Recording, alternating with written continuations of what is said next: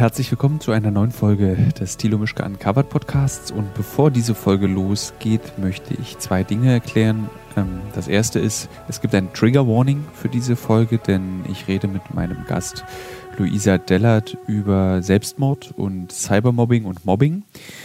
Und das Zweite, das ich erklären möchte, ist, ich probiere mal was Neues aus. Und zwar reden Luisa Dellert und ich, die ja viele vielleicht als Influencerin kennen, aber auch als sehr streitbare Person des Internets und auch eine Person, die ähm, mit ihren klaren Äußerungen oft andere Menschen offensichtlich dazu äh, verführt, sie zu beleidigen. Und um das alles mal richtig einordnen zu können, habe ich auch mit einem Experten gesprochen, mit äh, Christian Scherk, der Autor des Buches Rufmord im Internet, ein Experte auf dem Gebiet Cybermobbing.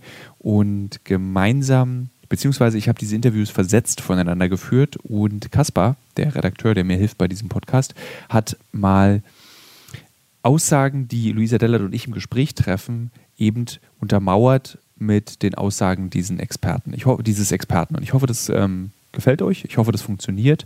Wenn das funktioniert, würde ich das gerne in Zukunft öfter mal probieren. Ich wünsche auf jeden Fall euch, ähm, tja, kann man bei so einer Folge jemandem Spaß wünschen? Nee. Ich wünsche euch ähm, tja, eine Erfahrung. Und die kann dir trotzdem Spaß machen. Also dann viel Spaß mit der aktuellen Folge von Tilo Mischka Uncovered Podcast. Jetzt. So, das ist ein Tontest. Bei mir läuft's, bei mir läuft es, bei dir läuft's auch fein. Herzlich willkommen zu einer neuen Folge von äh, Thilo Mischke Uncovered, der Podcast. Ähm, und ich habe relativ spontan entschieden, eine Folge zu machen, weil etwas letzte Woche geschehen ist, was dazu führt, dass ich jetzt erstmal ein Trigger Warning ausspreche. In dieser Folge wird über Cybermobbing, Selbstmord, ja, das sind eigentlich die zwei großen Themen, über die wir heute sprechen. Mein Gast und ich, mein Gast ist Luisa Dellert. Letzte Woche kam es zu einem Selbstmord aufgrund, das wird vermutet, von Cybermobbing. Eine, ein Ex-Germany Next Top Model Kontestantin, die eine Beziehung mit einem Fußballer geführt hat, wurde durch die von mir schon sehr oft und sehr deutlich dargestellt verachtete Bildpresse verunglimpft. Ich sage es jetzt einfach mal so. Ich habe mir mal die Meldungen durchgelesen, die diese Person betreffen. Ich lasse die Namen auch komplett weg, weil wer es wissen will, kann es auch selber rauskriegen. Das macht es irgendwie alles ein bisschen einfacher. Und ähm, das führte dann zu einem großen Shitstorm auf dem Instagram-Kanal und auf allen anderen Social-Media-Kanälen dieser Person. Und diese Person äh, entschied sich dann, sich selbst zu töten. So, wir können jetzt, und ich will auch nicht spekulieren, ob dieses Cybermobbing dafür der Grund war oder das, das will ich gar nicht mit dir, Luisa, spekulieren, sondern ich will viel lieber mit dir heute darüber sprechen, was das mit einem macht. Weil ich weiß, dass dieser Podcast unter anderem auch von meinen Eltern gehört wird und von Leuten, die nicht in unserer Generation groß geworden sind, für die Mobbing Hänseln ist, für die Cybermobbing gar nicht irgendwie stattfindet und gar nicht verstehen, was es ist, die auch bei Hänseln sagen würden, jetzt reiß dich mal zusammen, das kriegt man schon auch wieder hin, dann hör einfach nicht hin und geh nach Hause. Und äh, ich folge dir schon etwas länger auf Instagram und ich habe immer das Gefühl, du hangelst dich von einem Konflikt in den nächsten und du meisterst diese Konflikte sehr emotional, aber irgendwie auch mit Bravour. Also ich finde das beeindruckend, wie du von. Und dann fasse ich jetzt mal kurz dein Leben zusammen und da kannst du gerne widersprechen, wenn ich was falsch sage. Also du hast, glaube ich, im Internet die soziale Aufmerksamkeit erreicht durch Fitness, also ein Fitnessmodel zu sein. Und du sahst auch sehr ultra fitnessmäßig aus und aufgrund der Corona-Pandemie gucke ich gerade Pamela Reif Videos, weil ich dann vor meinem Fernseher so Gymnastik machen kann, die die vormacht. Und ich kann das immer nicht ich kann dabei keinen Sport machen, weil ich so unfassbar fasziniert davon bin, wie diese Frau gefühlt 30 Minuten am Stück Sport macht, ohne zu schwitzen, ohne einmal schwer zu atmen und ich nach drei Minuten schon umfalle vorm Fernseher. Also es ist äh, sehr beeindruckend. Also du bist sozusagen, deine Aufmerksamkeit hast du bekommen am Anfang eben durch diese Sportlichkeit. Ähm, dann hast du wie so einen harten Bruch gemacht und sagt, Leute, ihr so, das ist, äh, wo, wo ihr habt mir dabei zugesehen, wie ich in eine Magersucht geschlittert bin, wie ich in einen, äh, in den Zwang zu performen äh, geschlittert bin. Ich kann das nicht mehr. So. Du hast halt nicht mehr am Tag siebenmal. Du kannst steig ein. Ich sehe ich sehe über Zoom, dass du was sagen willst. Sag bitte gleich was. Äh, genau, vielleicht muss man dazu, also das hast du bisher schön zusammengefasst. Wichtig ist in dem Kontext nochmal, ich habe erst verstanden, dass das so nicht weitergeht, weil ich eine Herz-OP hatte. Also ich hatte, ich bin beim Fitness, beim Sport immer ganz doll umgekippt. Ich habe ja nur noch 46 Kilo gewogen. Und ähm, dann hat sich rausgestellt oder herausgestellt, dass ich ein Loch in der Herzklappe habe. Das ist nicht durch den exzessiven Sport entstanden, das war schon da, aber ich habe es dadurch erst ähm, ja tatsächlich rausbekommen und wurde dann operiert. Und diese OP, ja, am Herzen. Das ist ja nochmal, also Leute, die vielleicht auch am Herzen operiert worden, äh, können das nachvollziehen, macht ganz viel mit einem und hat es auch bei mir. Und das war so, deswegen habe ich danach gesagt, okay, Leute, ich habe verstanden, es geht hier nicht ums gut aussehen und nur ein Sixpack haben, sondern um viel mehr, nämlich Gesundheit. Und ja, jetzt kannst du, wenn du möchtest, gerne wieder einsteigen. das wollte ich nur kurz reinwerfen. Äh, sehr gut, dass du das gemacht hast, ähm, denn dann ging es um Gesundheit und dadurch, dann ist etwas passiert, was äh, ganz normal ist, wenn man weniger Sport macht. Der Körper verändert sich eben von so einem Ultraleistungssport ähm, in einen ganz normalen Körper, der normal gesund Sport treibt und eben nicht als Beruf auch Sport treibt. Und dann fing es eigentlich an, dass du, das, ich weiß nicht, ob es das erste Mal war, aber da ist es mir dann auch aufgefallen, dass du Anfeindungen und zwar klassischem Cybermobbing ausgesetzt warst. Also Leute haben deinen Körper bewertet. Und lass uns doch mal als allererstes darüber sprechen, was hat es mit dir gemacht, wenn wildfremde Menschen sagen, du kriegst einen dicken Hintern, das sieht nicht mehr schön aus, i, du hast ja Zellulite. Was macht es mit einem? Weil es ist ja was sehr Intimes auch. Also ich meine, jeder Mensch kann sich vor einen Spiegel stellen und entdeckt selber Makel an seinem Körper. Das ist, glaube ich, nicht zu vermeiden. So sind wir Menschen einfach. Aber wenn dann auch plötzlich deine, ich weiß nicht, ob es zum damaligen Zeitpunkt auch die knapp halbe Million Follower also wenn Fremde dir sagen, du siehst oll aus oder du hast Makel, was macht das mit dir? Ja, äh, das macht natürlich ganz schön viel mit einem und man muss sagen, ich habe 2013 angefangen. Damals war ich ja noch super unsicher, was das Thema angeht und auch zwei Jahre später noch überhaupt nicht so gefestigt mit Kritik was heißt Kritik, mit so einem ähm, Hate, mit so einem Scheiß umgehen zu können. Und ich war super verunsichert. Ich, ich habe ganz viel geweint und ähm, zum Teil dann auch mich nicht getraut, irgendwas anzuziehen, was ich gerne angezogen hätte und habe mir das richtig zu Herzen genommen und habe diese Kommentare dann auch mit in meine Beziehung genommen. Also es war dann auch so, wenn mir fremde Männer auf Instagram gesagt haben, ähm, dass ich mit meiner Zellulite ekelhaft aussehe oder meine Brüste zu klein sind und Flachland und keine Ahnung, was da nicht alles kam, ähm, habe ich ich das auf, ähm, ja, auf, auf meine Beziehung halt dann projiziert und hatte dann da in meiner Beziehung auch Probleme. Und ähm, ich habe nach meiner damaligen OP auch eine Therapie angefangen, aus den Gründen, dass ich auch ganz viel aus meiner Vergangenheit, aus meiner äh, Kindheit nachgeholt habe. Aber das war dann auch immer wieder Thema, ne? dass äh, ich nicht gut damit umgehen konnte, von fremden Menschen ähm, so angegangen zu werden. Was genau ist eigentlich Cybermobbing? Also warum braucht es ein Cyber vor dem Mobbing? Ja, Cybermobbing bezeichnet die Beleidigung, Bedrohung, Bloßstellung, Belästigung von Personen mit Hilfe von digitalen Medien, also zum Beispiel bei Smartphones, E-Mails, Websites, Foren, Chats und in Communities.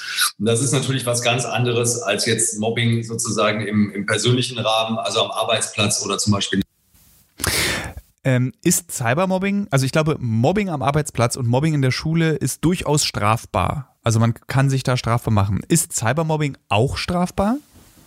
Ja, Cybermobbing ist auch strafbar. Allerdings gibt es kein spezielles Gesetz gegen Cybermobbing, beziehungsweise gibt es noch kein Gesetz. Momentan wird diskutiert, ob man möglicherweise hier ein tatsächlich äh, ähm, spezielles Gesetz braucht, ob es spezielle Regeln bedarf. Äh, momentan behilft man sich, indem man das Strafgesetzbuch bemüht. Und da gibt es etliche Passagen, beispielsweise gegen Beleidigungen, gegen Bedrohungen, die hier rangezogen werden. Aber es gibt natürlich kein spezielles Gesetz gegen Mobbing im digitalen Raum. Also äh, wenn, wenn, du das erzählst, das sind so zwei Reflexe, die sich dann in mir so abbilden. Der eine Reflex ist dieses so, warum macht man das eigentlich? Also ich kann mir gar nicht vorstellen, als wenn ich jetzt als User auf deine Seite gehe und dann oder auf dein Instagram-Profil gehe und dann runterschreibe, du hast aber einen kleinen Busen. Ich weiß gar nicht, was der Anlass dafür wäre, das zu tun. Und auf der anderen Seite ist aber auch dieses öffentliche Personenreflex. Musst du das aushalten, wenn du eine Person des öffentlichen Lebens bist? Also sagst, ich entscheide mich eben, äh, du hast ja nicht mal freizügige Bilder. Das ist ja kein OnlyFans-Profil, was du da betreibst, sondern einfach, du hast zum Beispiel vor kurzem deine Narbe einmal gezeigt und es hat mich sehr beeindruckt.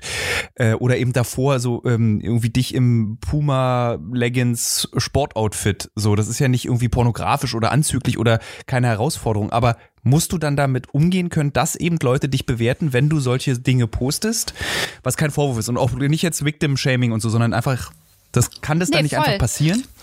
Ja, das, das, das muss auch diskutiert werden, weil das immer das Argument ist derjenigen, äh, die mich dann irgendwie dann auch beleidigen, die dann sagen, ja, was holst du denn jetzt rum oder ist doch äh, deine eigene Schuld, wenn du dich jetzt hier auf Instagram so zeigst, wie du dich zeigst. Und ähm, also ich finde, ob öffentlich oder nicht, es hat einfach kein Mensch so krass bewertet zu werden oder nicht. Und von, ähm, also auch mal abgesehen davon, dass du ja im Internet, wenn ich mich da ähm, im, im Sport-BH zeige, ich bin im, im reellen Leben, weiß ich nicht, nackt am FKK-Strand. Ja, und jetzt? Da sagt ja auch niemand was. Also es ist halt einfach diese krasse anonyme Hemmschwelle ähm, im Internet, dass du da das Gefühl hast, du kannst halt schnell mal was raushauen. Und das hat sich jetzt durch Corona auch meiner Meinung nach nochmal sehr verstärkt, dass Leute einfach so ein bisschen ihren Frust auch mit in diese Kommentare reinpacken. Und ähm, ja, man da irgendwie nicht gelernt hat, wie man damit vernünftig äh, umgeht. Warum mobbt man eigentlich? Also warum mobben Leute öffentlich einlesbar für andere unter öffentlichen Profilen zum Beispiel? Ja, die Diskussionskultur im Netz hat sich deutlich verändert. Ähm, es ist mittlerweile auch so ein bisschen ein Sport geworden. Also der, der am härtesten kommentiert, ist einfach äh, derjenige, der die meiste Anerkennung bekommt dafür. Ähm, und es gibt halt auch nicht wirklich ein Unrechtsbewusstsein bei vielen. Also wir müssen vielleicht auch nochmal erklären, dass viele der Plattformen aus Amerika kommen. Also Facebook kommt aus Amerika, also auch die Suchmaschinen wie Google kommen aus Amerika.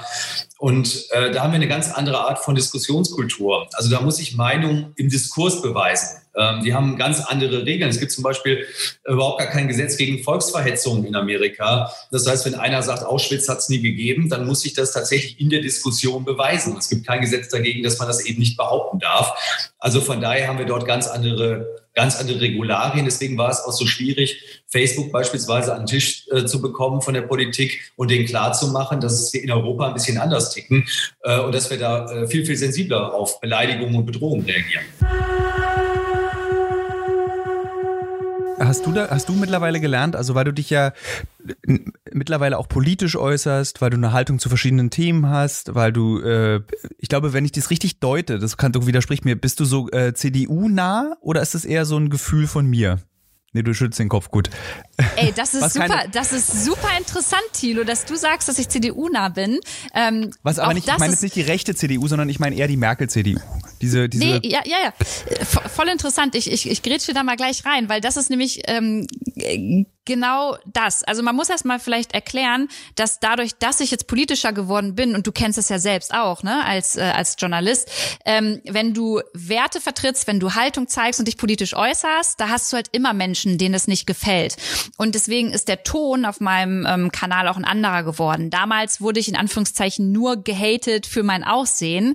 Heute kommen dann aber viel mehr Nachrichten rein, wie ich hoffe, du wirst auf der Straße vom Auto überfahren oder ähm, du hast halt in, auch im Offline-Leben in deinem Briefkasten dann Morddrohungen. Also all das ist ja inzwischen schon passiert und passiert bei mir auch immer wieder.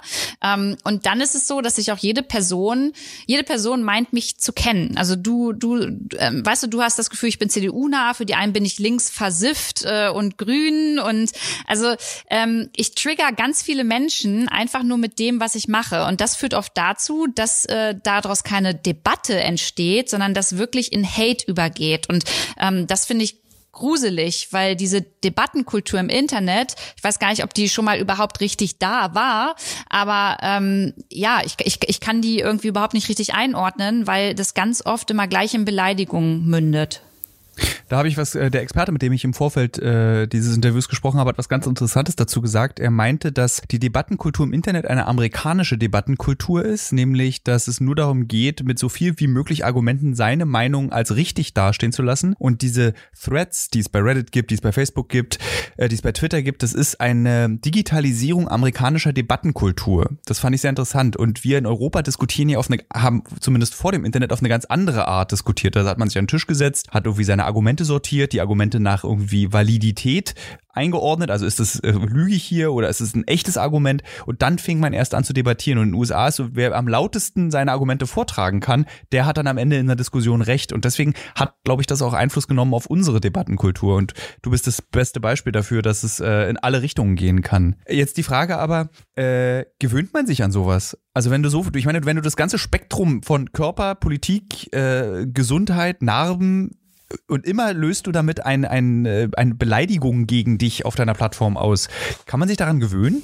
Ja, das ist so ein bisschen auch die Frage, die mir ganz oft gestellt wird. Und eigentlich finde ich es traurig zu sagen, ja, ich habe mich dran gewöhnt und man muss sich auch dran gewöhnen, weil ich finde nicht, dass man sich dran gewöhnen muss. Und gleichzeitig kann ich auch äh, hier ganz transparent sagen, ähm, ich habe ein Coaching momentan. Das heißt, ich rede mit einer Person viel genau über solche Themen, weil es natürlich immer noch vorkommt, ähm, dass am Wochenende dann ein Shitstorm über mich einbricht und es natürlich so ist, dass ich mir das immer noch zum Teil zu Herzen nehme, ne? Weil ich denke, warum kann ich es denn wieder niemandem recht machen? Da geht es dann nicht um Beleidigungen, aber da geht es dann auch darum, ähm, ja, dass, dass, dass es oft so übergriffig ist und Menschen sagen, ja, Lu, du machst das, das und das falsch.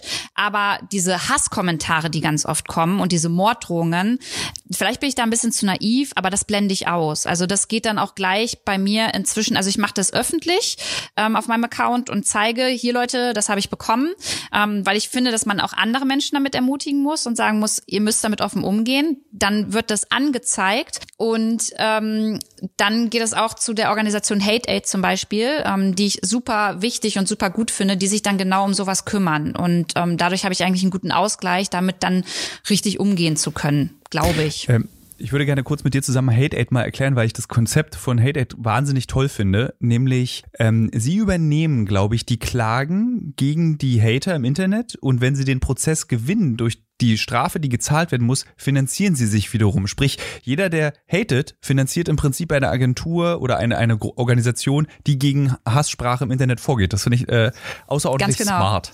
Ja. Ja, das finde ich auch smart. Und Thilo, ich finde auch wichtig, da nochmal zu erwähnen, ähm, du und ich, würde ich jetzt behaupten, wir haben gefestigte Freundeskreise und ähm, Familie und wir können uns an, an die Menschen wenden, wenn es uns beschissen geht und wenn wir das Gefühl haben, wir wollen darüber reden. Aber äh, ich vergesse oft, dass es auch ganz viele Menschen Menschen gibt, die einfach niemanden haben, so im, im Umkreis, mit dem sie reden können oder im Umfeld. Und dann ist halt Hate Hate genauso wichtig, weil man da halt einfach ja aufgenommen wird und einem wird da weitergeholfen und man hat, man hat das Gefühl, es wird einem zugehört. Und deswegen ist Hate Hate halt ja, super wichtig für alle Menschen, die irgendwie mit Hasskommentaren oder auch Cybermobbing generell halt in Berührung kommen. Ich glaube, ich bin auch schon gecybermobbt worden durch die Arbeit, die ich für ProSieben mache, habe es aber nicht so richtig gemerkt. Äh, aber was kann ich denn dann tun? Also nehmen wir mal an, ähm, ich habe einen Instagram-Account und äh, ich poste ein Bild von mir aus, aus dem Schwimmbad. Kann ich erzählen. So, und dann schreibt jemand unter dieses Bild runter, äh, du fette Sau, du siehst aber scheiße aus beim Schwimmen. So, das ist jetzt ja wahrscheinlich noch keine Straftat, aber was kann ich dagegen unternehmen? Naja, also wenn einer darunter schreibt, du fette Sau, ähm, ist das schon, äh, geht das schon in den Bereich, wo wir über Beleidigung natürlich nachdenken müssen. Das ist jetzt nicht nur einfach eine Meinungsäußerung oder jemandem gefällt irgendwie das Foto nicht. Ähm, jetzt musst du möglicherweise ein bisschen mehr aushalten als die Menschen da draußen, weil du eine Persönlichkeit des des öffentlichen Lebens bist. Das heißt, du begibst dich in die Öffentlichkeit, du bist Moderator, ähm, du bist im Fernsehen zu sehen. Also von daher würden sicherlich Gerichte da etwas anders argumentieren. Aber normalerweise, wenn ein Betroffener ähm, solche Postings unter Fotos bekommt, dann äh, ist es der erste Schritt, diese ähm, Beleidigungen zu dokumentieren. Das heißt, ich mache einen Bildschirmschuss und dann ist es natürlich die Frage, wer beleidigt mich? Sind es irgendwie anonyme Personen? Also bei dir in der Regel werden es ja wahrscheinlich Menschen sein, die du persönlich vielleicht nicht kennst. Aber äh, bei den Menschen da draußen sind es vielleicht irgendwie Bekannte oder Schulkameraden oder äh, Arbeitskollegen, wer auch immer, ähm, dann muss man die in der realen Welt zur Rede stellen. Aber man kann natürlich auch diese Person auch anzeigen. Also auch da äh, wäre der Gang zur Polizei sicherlich ein ratsames Mittel. Gab es in deinem, äh, in deiner ähm, Karriere als Person des öffentlichen Lebens mal eine Situation, wo du nicht weiter wusstest? Also wo du gesagt hast, ich kann nicht mehr, ich weiß nicht, was ich tun soll? Weil jetzt sind wir an einem Punkt, wo Cybermobbing ja relativ so äh, gesellschaftlich als Thema da ist. Es wird sich gekümmert, es gibt Organisationen wie Hate Aid, aber das war eben vor vier, fünf Jahren noch nicht so. Mhm. Also 2019 kann ich mich erinnern, gab es einmal über mich einen ganz großen Shitstorm, der halt durch, das war das erste Mal, dass das komplett durch die Medien ging, auch äh, auf besagten Seiten wie der Bild-Zeitung oder bei Promiflash.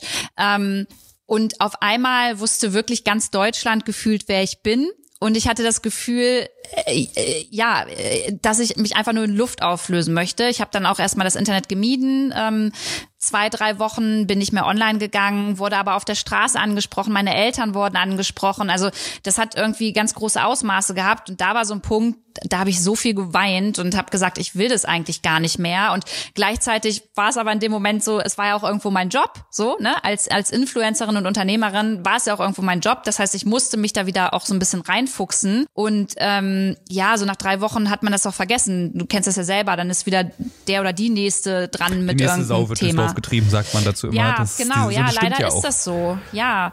Und ähm, das also wenn ich jetzt noch daran denke, das hat sich ganz eklig angefühlt. Das war richtig was war scheiße. Der Anlass? Kannst du das nochmal sagen? Was war, worum ging es ja, da? Ja, überhaupt nichts Schlimmes tatsächlich. Also ich habe ähm, mit politischer, ja, mit meiner politischen Berichterstattung angefangen und ähm, gesagt, okay, ich möchte nicht mehr mit ähm, Kooperationspartnern auf Instagram zusammenarbeiten, die nicht ethisch vertretbar für mich sind oder nicht äh, nachhaltig agieren.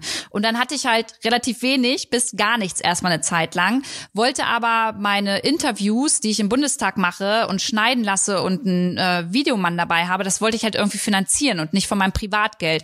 Also dachte ich, ich kann sowas machen wie in Amerika, äh, nämlich ein Crowdfunding und sagen, hey, für diese politische Arbeit, die ich mache, und zwar nur für die, für die Videos, für das Schneiden, möchte ich gerne ähm, ja Geld sammeln, dass ich das weitermachen kann, bis bis ich eine bessere Lösung dafür gefunden habe.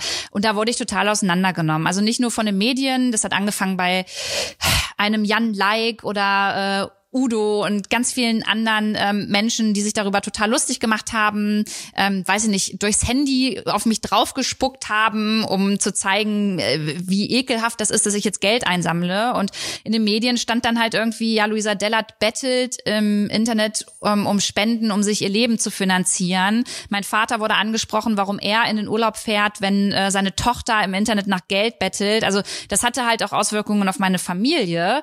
Und ähm, das war letztendlich stand ich da und ich dachte, Kacke, mir ist das so unangenehm. Habe ich eigentlich was was habe ich gemacht? War das jetzt falsch und habe mich selbst total ähm, eigentlich in Frage gestellt und ja, es war irgendwie scheiße.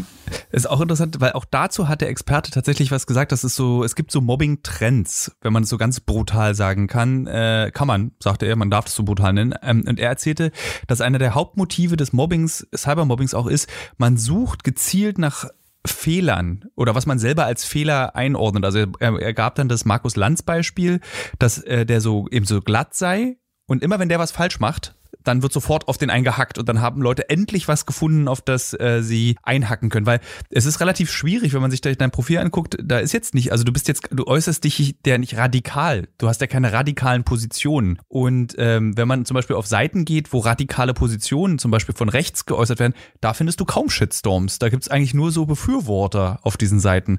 Woran liegt es, dass die Leute bei dir gerade so, so Lust haben, reinzuhacken, böse zu sein, bosart, äh, bös, boshaft mhm. zu sein?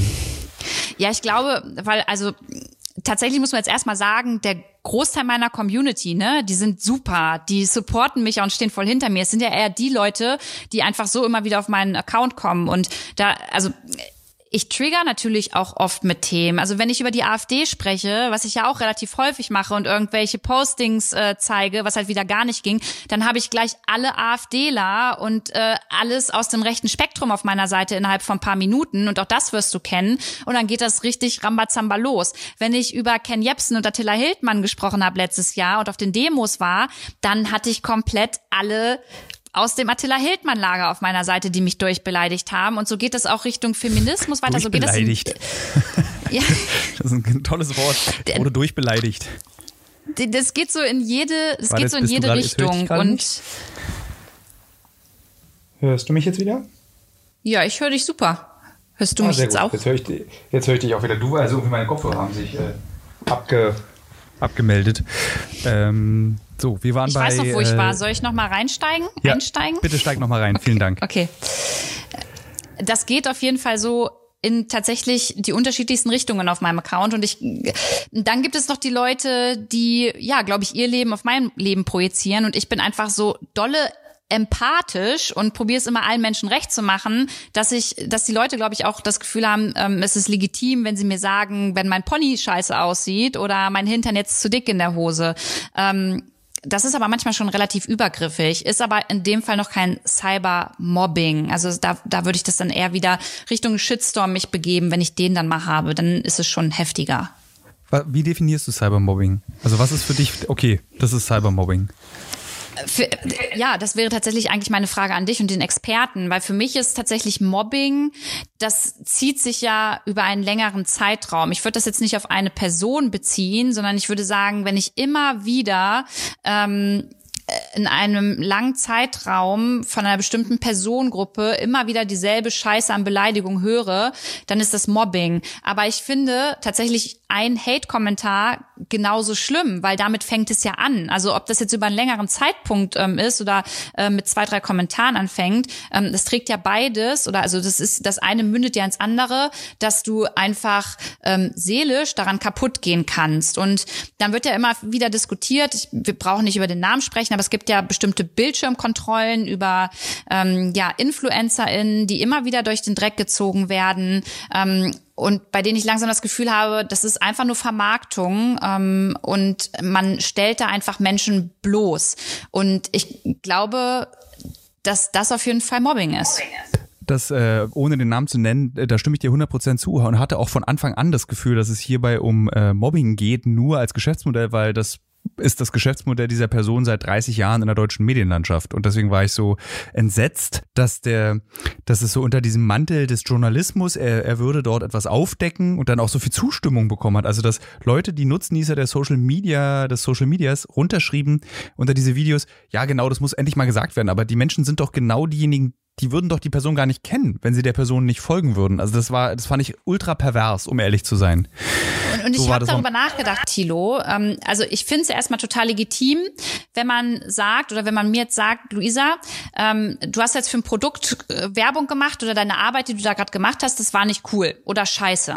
Dann finde ich, ist das erstmal legitim. Das ist ja, weiß ich nicht, das kann man ja auch rüberbringen. Aber der Ton macht die Musik, es kommt dann auf die Art und Weise an, wie man das sagt. Und dann denke ich mir auch, muss es jetzt die Person sein oder sollte man dann nicht das, das Produkt oder die Marke ähm, irgendwie äh, eher ja, publik machen, die vielleicht totaler Schrott ist, für die jetzt diese Person geworben hat. Also ja, das ist halt irgendwie ein Geschäftsmodell, wie du schon sagst, und das wird leider immer mehr legitimiert dadurch, wenn Personen des öffentlichen Lebens das machen, ähm, das total viele feiern, dann denken nämlich genau diese Leute, ja, damit mich die Person feiert, ähm, der ich hier folge und die das die ganze Zeit macht, mache ich das auch und dann bin ich cool. Und ich finde das ganz gefährlich. Ähm, was diese Person gemacht hat, unter anderem war für mich schon ein, eine Stufe höher als Cybermobbing. Das erinnerte mich schon sehr an Doxing, was ich äh, von Reddit, ich bin großer Fan dieser Plattform bin, aber dort wird ein, eine Sache gemacht, die ich sehr unangenehm finde, aber auch faszinierend. Da wird durch, ähm, wie nennt man das, äh, so viele Leute schließen sich zusammen, um Informationen zu einer Person herauszubekommen, indem sie verschiedenste Dinge miteinander abgleichen. Und diese Person hat das auch gemacht und Leute bloßgestellt und in die Ecke gedrängt. Und ich glaube, der, das, das, das Negativste am Cybermobbing oder am Doxing ist das dieses in die Ecke gedrängt Gefühl, dass man nicht mehr raus kann. Also der Experte sagte dazu, das klassische Schulhofmobbing hat den Vorteil, dass man als Kind nach Hause gehen kann, die Tür zumacht und dann hat man erstmal seine Ruhe. Wenn du dich aber im Internet bewegst, bist du 24 Stunden, sieben Tage die Woche von diesem Mobbing belast bedroht. Du machst, guckst aufs Handy, ratatata, das geht durch die ganzen Nachrichten. Und das ist das, wo er auch sagt, das hat halt, kann große psychische Probleme verursachen. Ja, du, also stimme ich zu 100 Prozent zu. Also äh, ich, ich, äh, weißt du, ich bin jetzt eine Persönlichkeit, ich habe das damit gelernt umzugehen. Es gibt immer noch Tage, an denen ist es beschissen, da weine ich und es wird auch immer wieder passieren und da habe ich die Schnauze voll. Aber ich glaube, es gibt auch Menschen, die einfach vielleicht eine ganz andere Persönlichkeit haben und die damit nicht so gut umgehen können und nicht seit 2013 dem irgendwie dann ausgesetzt in Anführungszeichen sind.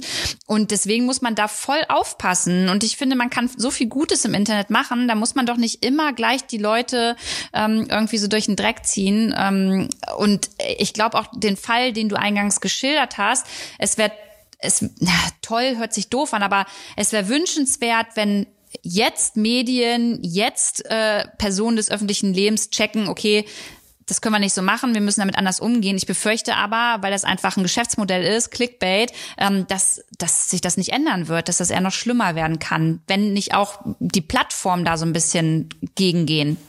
Das ist äh, ich, Julian Reichelt als Chefredakteur der Bild, für den das wird den kalt gelassen haben. Das ist eine Annahme von mir, eine Mutmaßung, ähm, aber weil das eben schon seit Jahrzehnten in dieser Redaktion so läuft, dass du versuchst Menschen bloßzustellen und daraus eben dein Kapital schlägst, dass du auf deinen Titel raufschreiben kannst, das und das und das betrifft diese Person und diese junge Frau, 25 Jahre alt, äh, muss sich dann plötzlich komplett rechtfertigen, so wie du äh, dich für etwas rechtfertigen musstest, als du diesen Shitstorm 2019 hattest und durch die deutschen Medien durchgereicht wurdest, durch Promiflash und Bild. Ähm, das ist, dass da, es gibt keinen, und das macht mich so wütend auch als Journalist, dass es da keinen keinen moralischen Kompass gibt, der einmal kurz darüber nachdenkt, was tun wir dieser 25-Jährigen an? Was, tu, was, was mhm. haben wir dir damals oder was haben die Journalisten dir damals angetan? Und ich will, kann sogar fast die Redakteure in Schutz nehmen, weil ich eben weiß, sie machen ihre Arbeit für das Medium, das es von ihnen verlangt so zu handeln. Und ähm, was ich mich ernsthaft gefragt habe, ist, was geht in den Köpfen dieser Redakteure, nicht von Julian Reichelt,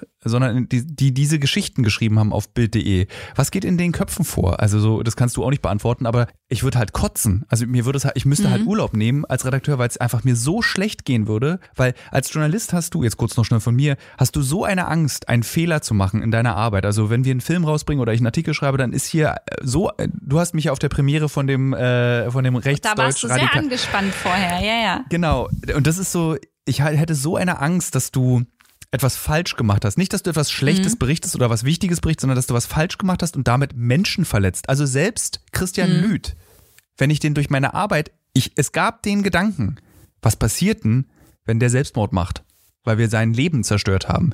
Und wir mhm. saßen wirklich mit Augenringen im Büro und haben das diskutiert. Und dann haben wir auch mit den Kollegen darüber gesprochen, mit vielen aus anderen Redaktionen und dann so, ihr seid nicht sozusagen die psychologischen, ihr, habt, ihr tragt keine Verantwortung, aber es ist gut, dass ihr euch diese Sorge macht. Weil natürlich, was der Mann gesagt hat, war widerlich und ekelhaft. Ähm, aber, und das muss halt rauskommen. Aber weder du noch diese junge 25-jährige Frau hat sich ja was zu Schulden kommen lassen und trotzdem müsst ihr euch dem stellen. Und das finde ich so unverantwortlich der Bild und eben dieser Klatschzeitung gegenüber. Und gleichzeitig beruhigt es mich gerade so, dass du das jetzt gesagt hast, äh, also dass du es nochmal rausgelassen hast gerade und also nochmal so ein bisschen ähm, Insights gegeben hast, wie ihr darüber diskutiert habt, weil das beruhigt mich ein bisschen, weil ich weiß, da gibt es noch andere JournalistInnen oder Redakteurinnen, die da einfach dann doch drüber nachdenken. Ne? Also wir brauchen jetzt nicht die Folge weiter mit der Bild irgendwie, weiß ich nicht. Ich glaube, jeder und jede weiß, wie die arbeiten und ähm, dass es da einfach nur wichtig ist, je dramatischer und je schlimmer die Bilder sind, desto besser eigentlich äh, für die Schlagzeile.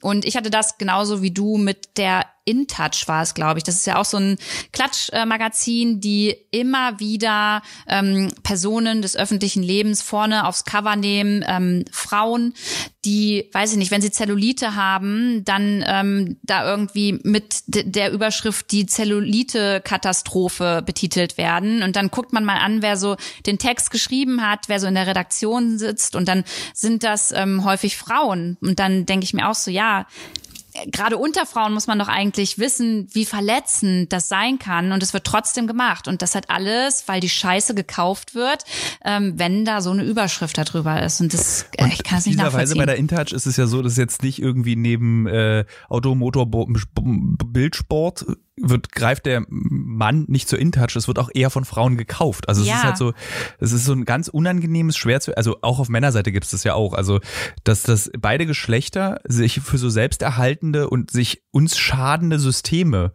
so immer bereit sind, ich kaufe mir halt einfach die InTouch dann, dann wird es halt auch nochmal diese Zellulite-Zeile geben. Ähm, ist es vielleicht auch um nochmal zurück zu dir zu kommen als, als Person. Es wurde ja früher immer gesagt, Influencer sein ist doch kein echter Beruf. Das, das hast du wahrscheinlich 100 Millionen Mal schon beantwortet, die Frage, die ich gleich stellen werde. Ähm, aber ist eben Teil des Berufs auch, also ich sehe, für mich ist es genauso ein Beruf wie alle anderen Berufe auch, aber ist es Teil des Berufs, dass du dich eben preisgibst für diese Konflikte? Und ist es eigentlich auch, und das ist vorsichtig formuliert so, ganz gut, dass du im Konfliktfeld dich bewegst, weil das erschafft ja auch eine Aufmerksamkeit, die wichtig ist für Influencer. Nicht im negativen Sinne, sondern mhm. du musst ja, es ist ja eigentlich sogar fast besser, eine Reibungsfläche darzustellen, als immer seit zehn Jahren das Gleiche zu machen. Also meine Frage war, warte, meine Frage war, es ist Teil des Berufsbild Influencer. Ja. ja, ich habe sie verstanden. also um, um, um es nochmal um es nochmal ganz kurz äh, konkret zu beantworten, Influencerin zu sein ist ein Beruf, der hat sich einfach äh, ergeben, das hat sich so entwickelt und ja, äh, ich äh, poste nicht nur zwei Bilder am Tag, sondern habe wirklich eine Menge zu tun, zu recherchieren und zu machen, ähm, habe Mitarbeiterinnen, also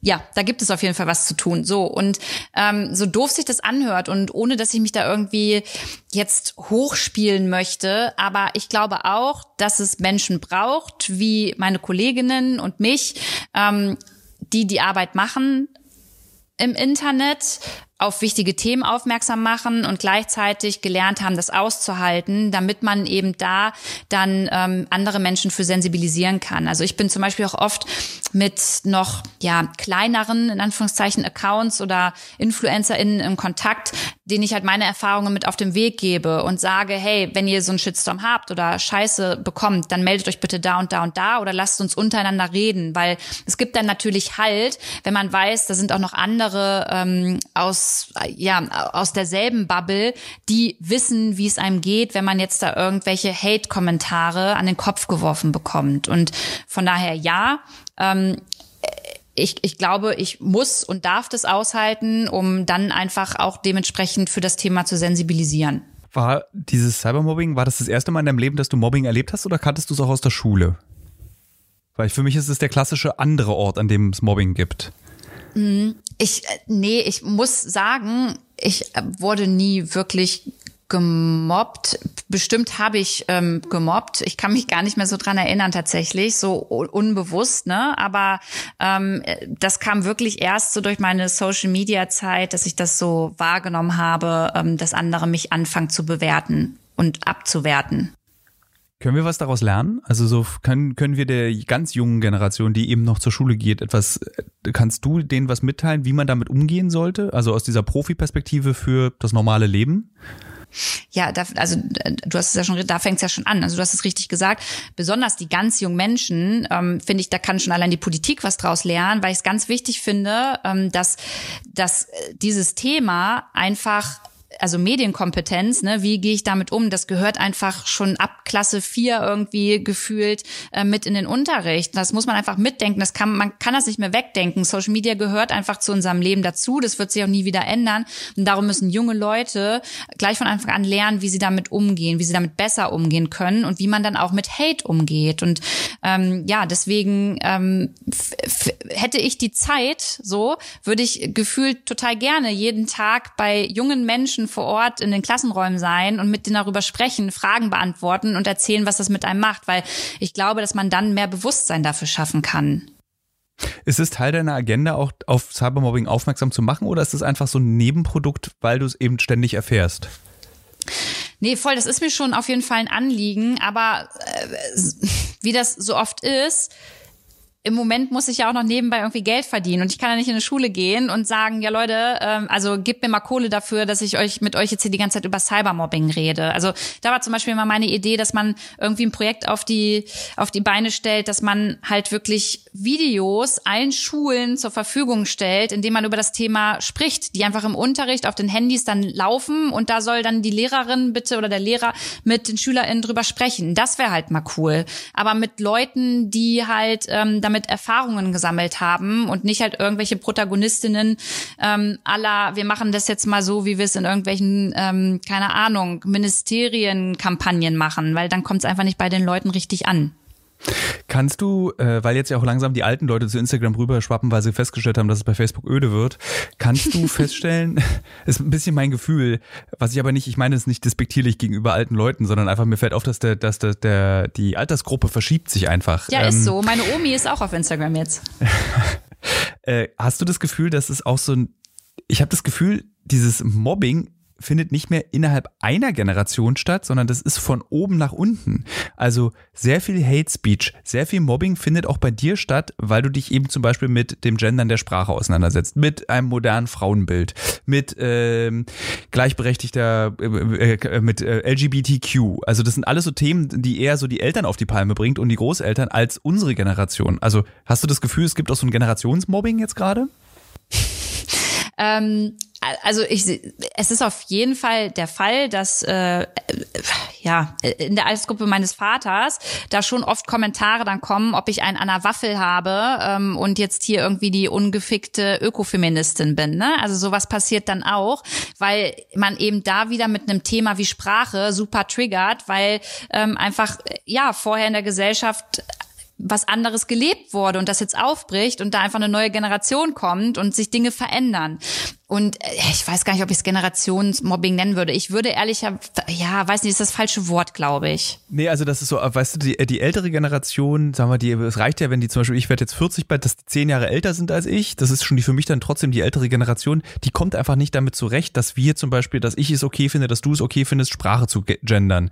Das ist mir einfach, also ich habe das auch schon mal ganz oft erklärt, auch meinen Eltern, mit, der ich, mit denen ich auch darüber diskutiert habe es ist mir einfach egal. Wer die Sprache gendern möchte, soll sie gendern. Ich gender gerne die Sprache, weil es mich einfach persönlich nicht stört. Es gibt eine Textform, wo ich sie nicht gendere, das ist in Reportagen, weil da passt es einfach nicht. Bei allem anderen gender ich jetzt oder versuche es mich einfach zu gendern.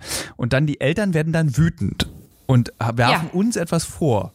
So, die Elterngeneration. Ja, doch, ja, das kann ich zu 100 Prozent und ja. also und das wird ja wahrscheinlich äh, jeder und jede in unserem Alter wahrscheinlich am Weihnachtsessenstisch äh, mhm. oder Der bei diesen Diskussionen dann äh, Katastrophe. Also da sind ja genau so eine Themen. Also Standard, ne? Ja, warum soll es denn jetzt noch eine Toilette für diverse Menschen geben? Wo führt das denn noch hin? Was soll das denn alles? Und ähm, jetzt muss ich auch noch gendern. Das stört mich in meinem Redefluss. Also das ist eine andere Art und Weise, aber ja, da können auch Konflikte entstehen und tun es ja auch. Und ähm, da bin ich dann wieder übrigens nicht so CDU-nah, weil ich nämlich besonders mit alten weißen Männern aus der CDU sehr oft Diskussionen habe zu genau diesen Themen, die sich einfach nicht öffnen wollen und irgendwie so ihre patriarchalen Strukturen dann ja doch behalten und mir vielleicht noch nicht mehr erklären können, was ist überhaupt das Patriarchat und was hat das vielleicht mit dem Ganzen auch zu tun.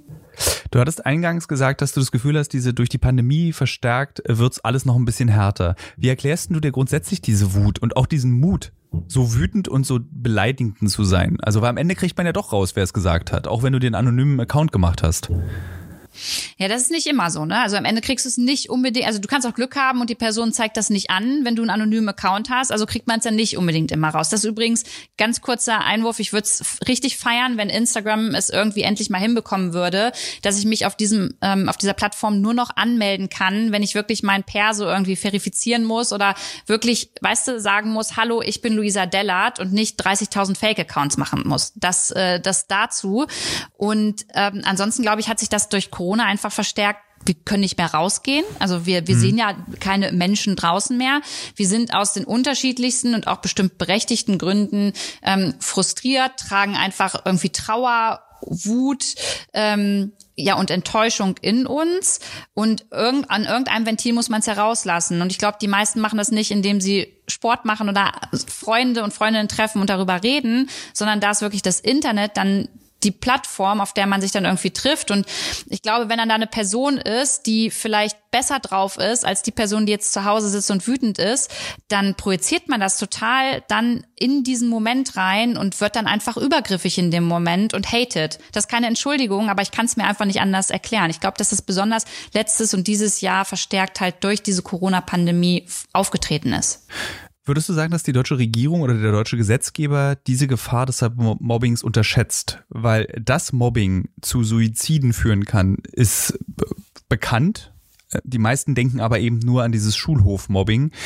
Und Cybermobbing ist einfach auch verstärkt dramatischer, würde ich subjektiv jetzt mal sagen.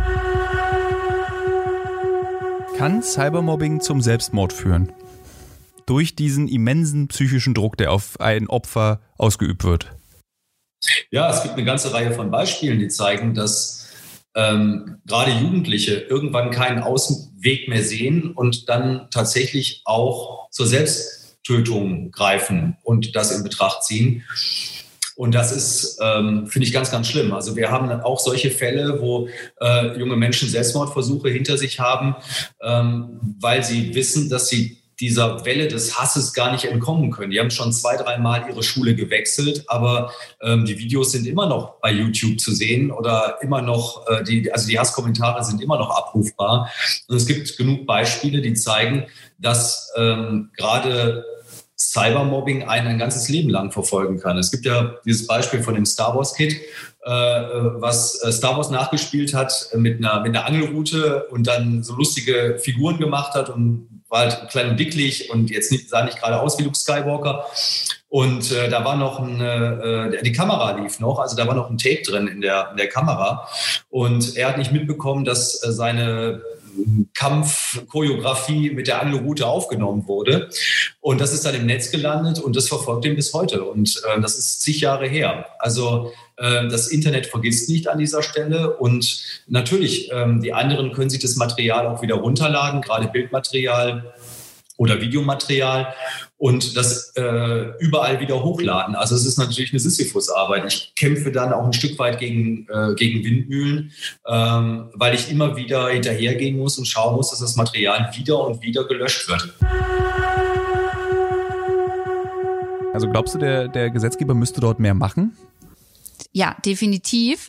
Und deswegen sage ich auch jedes Mal zu den Menschen im Internet, Leute, ey, egal ob ihr einen Dickpick bekommt, ähm, ob ihr irgendwie beleidigt wird oder werdet oder eine Morddrohung bekommt, bitte zeigt es an. So, auch wenn das vielleicht ein bisschen Arbeit kostet, aber das kommt ja in eine Statistik und ich glaube, diese Statistik, die wird in den nächsten Jahren immer noch mehr nach oben gehen und vielleicht auch mal irgendwann explodieren. Und wir brauchen diese Statistik, damit auch endlich mehr Druck aufgebaut ähm, werden kann und gesagt werden kann, hallo Leute, hier sind Zahlen. Ja, das ist nicht nur, dass hier irgendeine Influencerin oder irgendein Journalist äh, in einem Podcast was darüber erzählt, sondern das sind, da stecken einfach Schicksale dahinter, äh, Menschen, die damit zu kämpfen haben und die sich aller, aller schlimmstenfalls auch das Leben wegen sowas nehmen. Und deswegen muss da einfach einfach mehr getan werden. Ich möchte kurz, da ich weiß, dass meine Eltern diesen Podcast hören, ein Dickpick ist ein fotografisches Bild des männlichen Genitals. Liebe Mutter, lieber Vater. Okay, ja, Scusi, das, okay, da ja. bin ich jetzt davon ausgegangen. Nee, ich wollte es einfach nur, also ich, weiß, ich weiß, dass meine, meine Eltern sind gute Kritiker dieses Podcasts, weil wir reden, ich rede ja oft so mit jungen Leuten oder wir reden mhm. einfach so da vor uns, vor uns hin und meine Eltern sagen oft, wir verstehen gar nicht, wo, was ihr besprecht manchmal. Das ist so. Und die sind nicht mal alt, meine Eltern. Meine Mutter ist 62, glaube ich. Nee, ich muss immer sagen 59. Also ich habe noch so eine relativ junge Mutter und mein Vater ist, glaube ich, auch nur sechs Jahre älter. Trotzdem ist so, hä, Dickpick? Ich, ich, ich sehe sie richtig in diesem Podcast gerade hören und so sich so angucken, was ist denn ein Dickpick? ja, aber liebe Grüße und dann liegt das, das ist voll wichtig, dass du es das sagst, weil äh, die Kommunikation, ne, auch von unserer Seite ähm, aus dann mit der älteren Generation, ist ja auch voll wichtig, dass wir genau sowas mitdenken und die Leute abholen und halt nicht davon ausgehen, dass unsere Sprache und all das, was wir machen, für selbstverständlich angesehen werden kann aus der älteren Generation. Da muss man sich ja dann auch irgendwo in der Mitte treffen, um genau das so ein bisschen aufbrechen zu können. Also gute Erklärung mit dem Dickpick. Ja, sehr gut. Ich wollte es einfach auch nur erklären für meine Mutti. Ähm, wie bewertest du die Reaktion jetzt im Internet? Ich, es gibt ja, es ist ja so ultra schwierig. Also Jetzt ist diese, diese junge Frau, hat sich vermeintlich ähm, äh, hat eine Selbsttötung vorgenommen und jetzt gibt es so eine Art Gegenteils-Shitstorm. Also ganz viele Leute be besagen, das darf nicht nochmal passieren, das ist furchtbar und das ist ja auch richtig. Und dann gibt es einen Shitstorm dazu, dass Leute sagen, dass es nicht passieren darf. Also diese Kette an gegenseitigen Beleidigungen ist irgendwie nicht aufhaltbar, habe ich das Gefühl. Also wie, wie bewertest du A, sollte man sich dazu öffentlich äußern oder sollte man dann einfach mal seinen Schnabel halten? Und dass es eben immer noch so eine Iteration eines Shitstorms nochmal on top gibt. Mhm. Also ich, ich habe auch vor deiner Anfrage überlegt, äh, ob ich mit dir den Podcast aufnehme oder nicht und hatte auch weitere Anfragen halt gekriegt zu diesem Fall, weil ich nämlich aus Respekt vor der Familie und vor dem Freundeskreis von der Person, die da jetzt ähm, ja gestorben ist, ähm, einfach auch gar nicht irgendwie weiter Spekulation darüber ähm, raustragen möchte oder darüber reden will, warum ist sie, also warum hat sie sich das Leben genommen, was ist jetzt genau passiert. Und auf der anderen Seite finde ich es auch nicht fair, ähm, jetzt nur der Bildzeitung dafür die Schuld zu geben oder nur einem Bildschirmkontrolleur. Also weißt du, was ich meine? Ich finde es total mhm. schwierig, ähm, da jetzt zu beschuldigen oder darüber zu spekulieren. Ich, ich glaube aber, dass es trotzdem wichtig ist, der Ton macht auch da wieder die Musik, dass man einfach auf das Thema Mobbing nach so einem Fall nochmal aufmerksam macht, ja. ohne da jetzt irgendwie diesen Fall so komplett mit reinzunehmen. Darauf aufmerksam machen, darüber zu sprechen, ist ganz, ganz wichtig, auch weil das viele ja emotional einfach auch nochmal so ein bisschen aufreibt.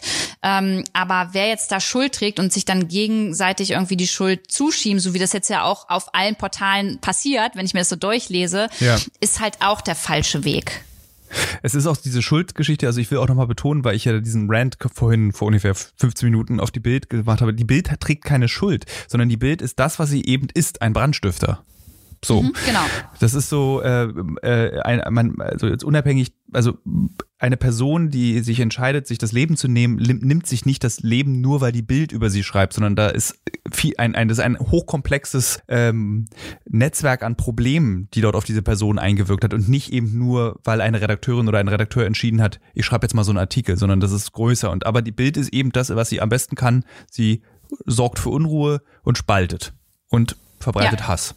So. Ja, das voll. ist einfach. Obwohl ich da jetzt, Thilo, auch die Frage an dich hätte, kann man denn, also können wir denn überhaupt auch das zu 100 Prozent sagen, dass ein eine äh, Berichterstattung eines Boulevardmagazins oder egal eigentlich von etwas, ähm, dass das nicht zu 100 Prozent dazu beitragen kann. Also vielleicht ist es ja so, dass die Person egal welche Person, ne, dass es eine Person geben würde, die sich durch so eine Berichterstattung so krass getriggert fühlt, dass das wirklich zu zum ganz großen Teil jetzt dazu beiträgt, dass das die Entscheidung gewesen ist. Ich will das nicht auf den Fall projizieren, aber ich finde es ja. voll schwierig überhaupt zu sagen, also ist das Medium dran schuld oder nicht, weil wir, wir können ja nie in die Person wirklich hineingucken. Das können wir nicht, aber ich glaube, also ohne dass wir jetzt beide spekulieren, ähm, das ist, glaube ich, ich glaube, diese Psychologie eines Selbstmordes mhm. äh, ist, glaube ich, da gehört mehr dazu als diese Nachricht oder diese, diese Terrororganisator, diese Terror, dieser schriftliche, dieser Zeitschrift. Ich glaube, dass da in der Seele des Menschen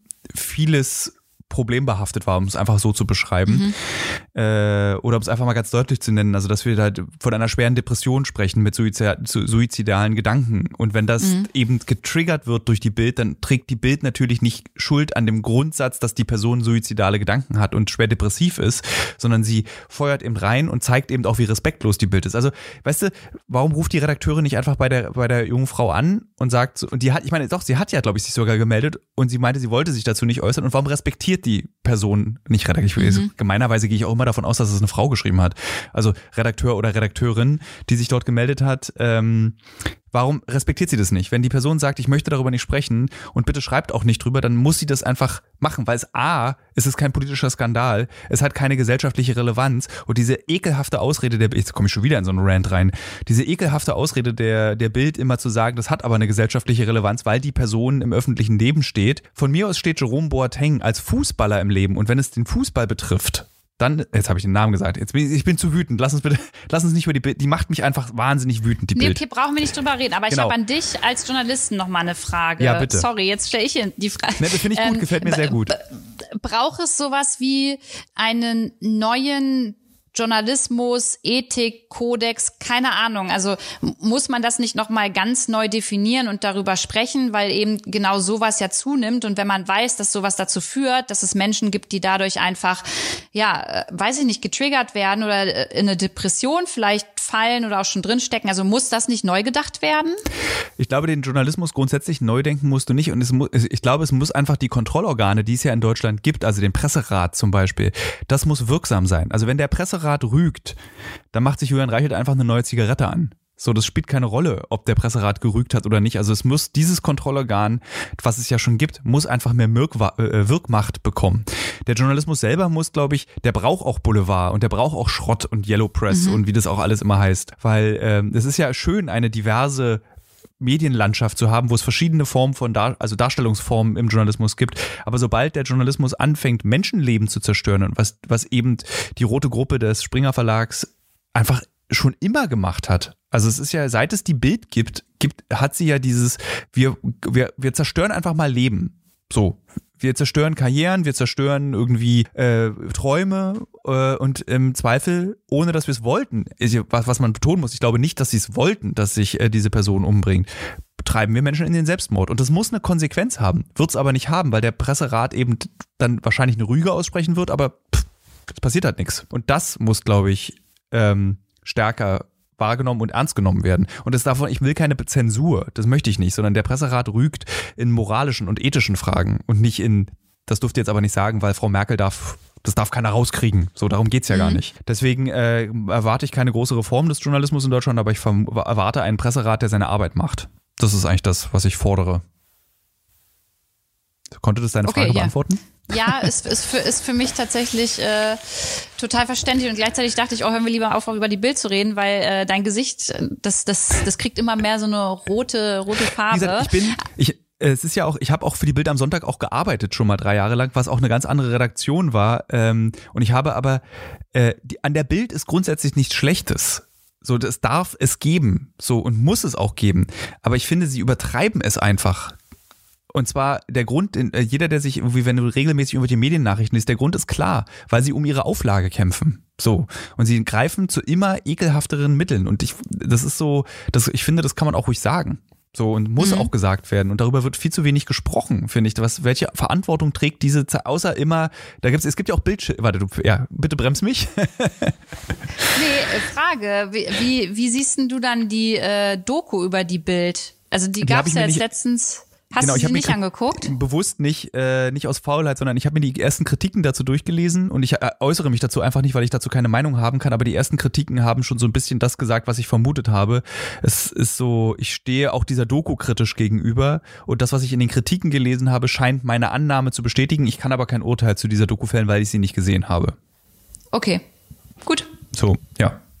Ähm, ich glaube, ich habe tatsächlich auch gar keine, das war jetzt die, die, bevor ich wieder in diesen Bildrand gegangen bin, hatte ich, das war meine Abschlussfrage eigentlich an dich, die ich da gestellt habe. Äh, im, ja, äh, Aber vielleicht können wir nochmal zusammenfassen, wenn hier jetzt ja. Leute sind, die zuhören, also damit wir es irgendwie nochmal ein bisschen positiver vielleicht auch abschließen können.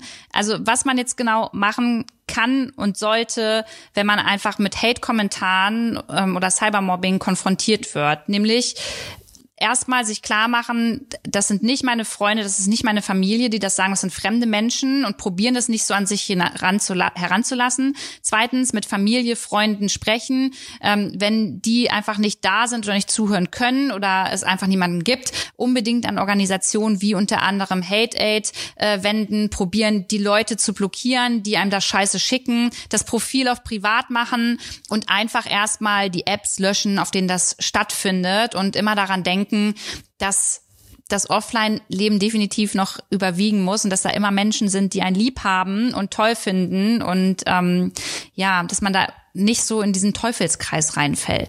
Jetzt fällt mir dazu aber noch eine Frage ein, die will ich dir trotzdem noch schnell abschließend stellen. Wie machst denn du das, wenn du weißt, dass eben deine Online-Persönlichkeit eben wichtig ist, dass die betrieben werden muss in, im Sinne eines, eines Berufs. Da kann man ja eben nicht einfach mal so offline stellen oder weggehen oder sagen, du hast es vorhin erzählt, dass du mal eine Auszeit genommen hast, aber das geht ja dann auch gar nicht mehr so einfach, weil es gibt ja auch eine gewisse Form von im Kleinmaß das gefällt einem, das erzeugt so eine gewisse Abhängigkeit von diesem Likes, die man bekommt. Und im großen Maß, in deinem Maß, es ist deine berufliche Existenz, die du dort nicht einfach mal offline stellen kannst. Also was macht man da?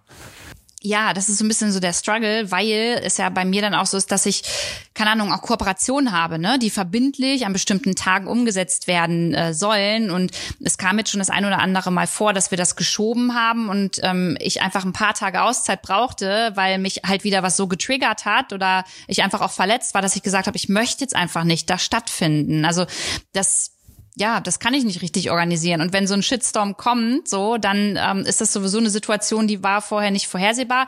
Aber inzwischen können auch Unternehmen damit gut umgehen, weil die möchten ja auch nicht äh, irgendwie in die Kritik geraten und sagen dann schon, ja, alles klar, können wir nachvollziehen.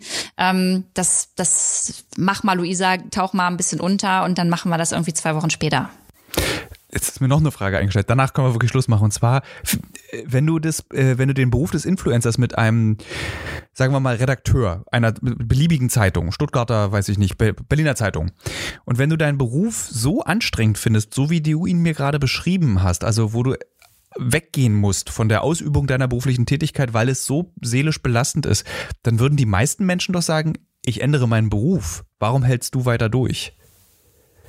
Ja, also ich möchte auch hier nochmal betonen, dass es ganz viel gibt, was toll an meinem Beruf ist. Und ich einfach weiß, dass ich gemeinsam mit fast einer halben Million Menschen über ganz, ganz wichtige gesellschaftspolitische Themen spreche. So, also ich bin ja quasi mein meine eigene Zeitung oder mein eigener TV-Sender ähm, und probiere halt irgendwie Debatten noch stattfinden zu lassen und probiere irgendwie verschiedene Meinungen zuzulassen, Meinungen auszuhalten.